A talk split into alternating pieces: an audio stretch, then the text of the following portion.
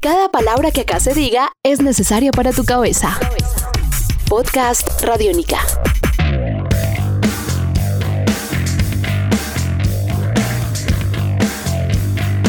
Podcast Radiónica. Bienvenidos al podcast de Simona Dice, en donde viajamos por el mundo, por Colombia, por Latinoamérica, por Centroamérica, por Norteamérica, por el universo entero a través de sonidos sin ninguna visa y sin ningún pasaporte. Hoy nos vamos a quedar en territorio colombiano. Hoy huele a café de fondo. Hoy nos recibe una mujer. Ella es Victoria Sur. Estás escuchando Podcast Radiónica. Al comienzo nos ubicamos en Colombia y en el eje cafetero porque la idea acá es empezar a descubrir de dónde sale este universo llamado Victoria Sur. Así que vámonos al origen. El origen es tu primera vez con una canción, tu primera vez con un instrumento musical. Bueno, eh, los primeros recuerdos así de infancia con, con la música y con el canto incluso. Eh, tengo un recuerdo muy vívido de una vez que mi mamá que daba clases de inglés, estaba preparando a una cantante para un concurso de música.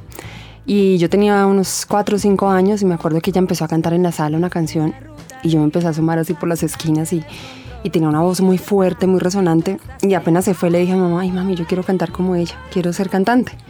Y ese es mi primer recuerdo como de tener la conciencia de además tener a alguien cerca que cantara y que me impactara además. Entonces ese es como el, como, como el primer contacto, digamos, con esa sensación de querer cantar. De ahí en adelante cantaba, me gustaba mucho cantar por ahí, caminando, mm, inventarme canciones, sonidos. Y ya en el colegio, los 10 años, en Armenia, eh, el colegio INEM tenía muchas opciones de música y al tiempo empecé a estar en varios grupos, en un grupo de aplicación polifónica, en un grupo de pop, en un grupo de músicas latinoamericanas y posteriormente formé el dúo Sombra y Luz, que era de música andina colombiana.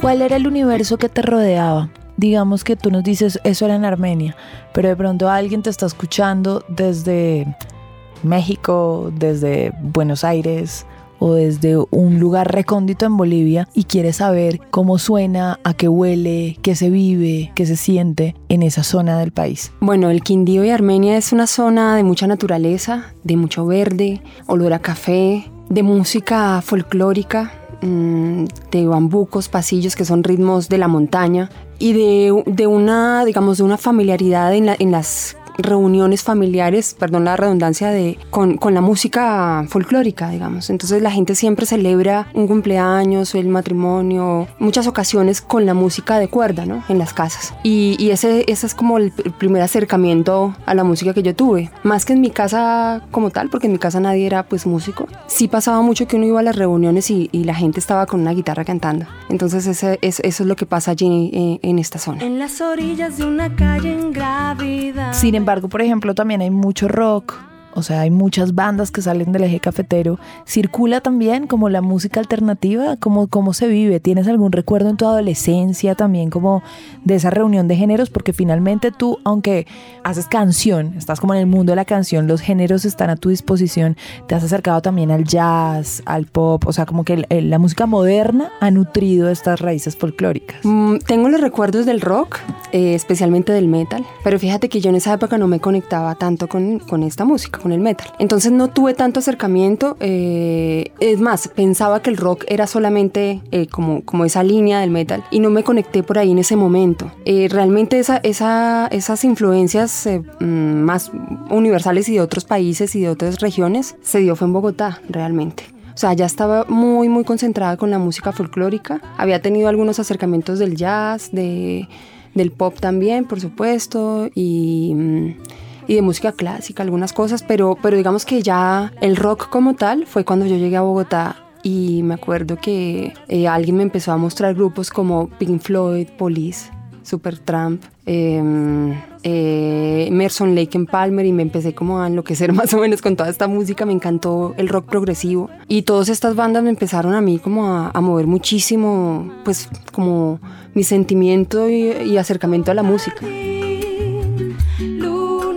Qué crees que te permitió o te dio ese tipo de bandas para tu proceso de creación y experimentación también hasta la fecha? Digamos, ¿de qué se nutre Victoria Sur? No, me dio muchísimo, me dio más libertad, me sacó como de esa cápsula del género como tal. Y yo siempre he sentido que, que como dijo un amigo hace poquito, que soy un poco esquizofónica.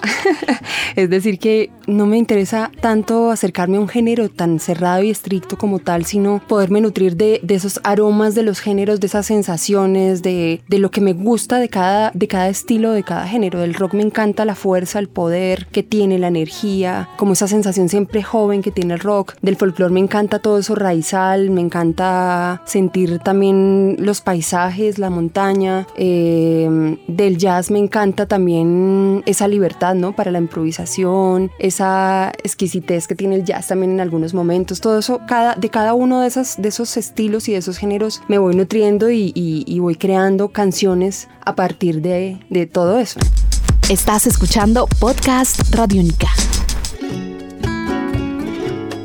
Única. en ese proceso de creación, digamos que también tienes muchos instrumentos a tu disposición, eh, principalmente la guitarra, digamos que es tu principal compañera, pero tu instrumento es la voz y ahí te has concentrado. ¿Cómo es ese instrumento? Lo damos por hecho en la música, pero ¿cómo es relacionarse con ser un instrumento musical de por sí y empezar a reconocerlo? Pues para mí ha sido mi principal eh, instrumento de exploración, ¿no? Como de, y me ha gustado mucho irme por diferentes eh, lugares de exploración con la voz. Mm, en algunos momentos entonces me acerqué a cantar los folclores de las costas, que yo nunca había cantado, por ejemplo, eso. Pero al mismo tiempo que yo estaba haciendo eso, intentaba imitar cosas de Alanis Morissette o de Bjork. Y como buscar, buscar muchísimo con la voz ha sido una cosa que a mí me ha, me ha gustado muchísimo. Y me reconozco en eso, en esa transformación constante. Sea, no, yo no siento que siempre haya cantado de la misma manera, pues no sé si así se, se percibe desde afuera, pero yo por lo menos siento que siempre he ido explorando eh, diferentes cosas. Y eso a mí me da la, la posibilidad de reinventarme todo el tiempo y eso es una de las cosas que más disfruto. Y para alguien que te está escuchando en este instante y que escucha tu voz y sabe, digamos, todo el trabajo que hay detrás o lo intuye, ¿qué tips les podrías dar para aprender a reconocer ese instrumento que es em, como que no se puede palpar, pero que está ahí? Hay una cosa, eso está súper, súper chévere, esa pregunta, porque em, a veces, por ejemplo, yo he dado algunos talleres y esas son una de las cosas que yo me doy cuenta, que a veces hay, hay personas que les cuesta reconocer su voz desde, desde un lugar de confianza y de aceptación, por ejemplo. Entonces lo primero es como uno, uno aceptar su voz, querer su voz, disfrutar de, de, su manera de cantar. Y yo me acuerdo que yo hacía una cosa que seguramente me sirvió en eso. Yo me hacía en las esquinas de mi cuarto cuando tenía 10, 12 años, me hacía unas esquinitas y como me escuchaba más,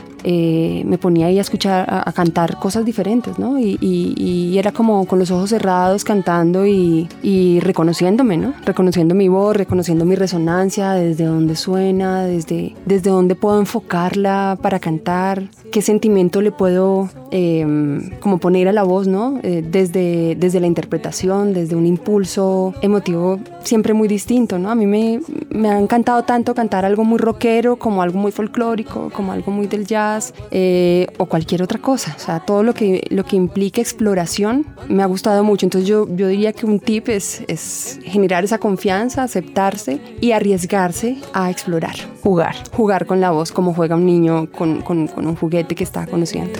Cuando caen los aguaceros. Este es un podcast Radiónica. Descárgalo en radionica.rocks. Podcast Radiónica.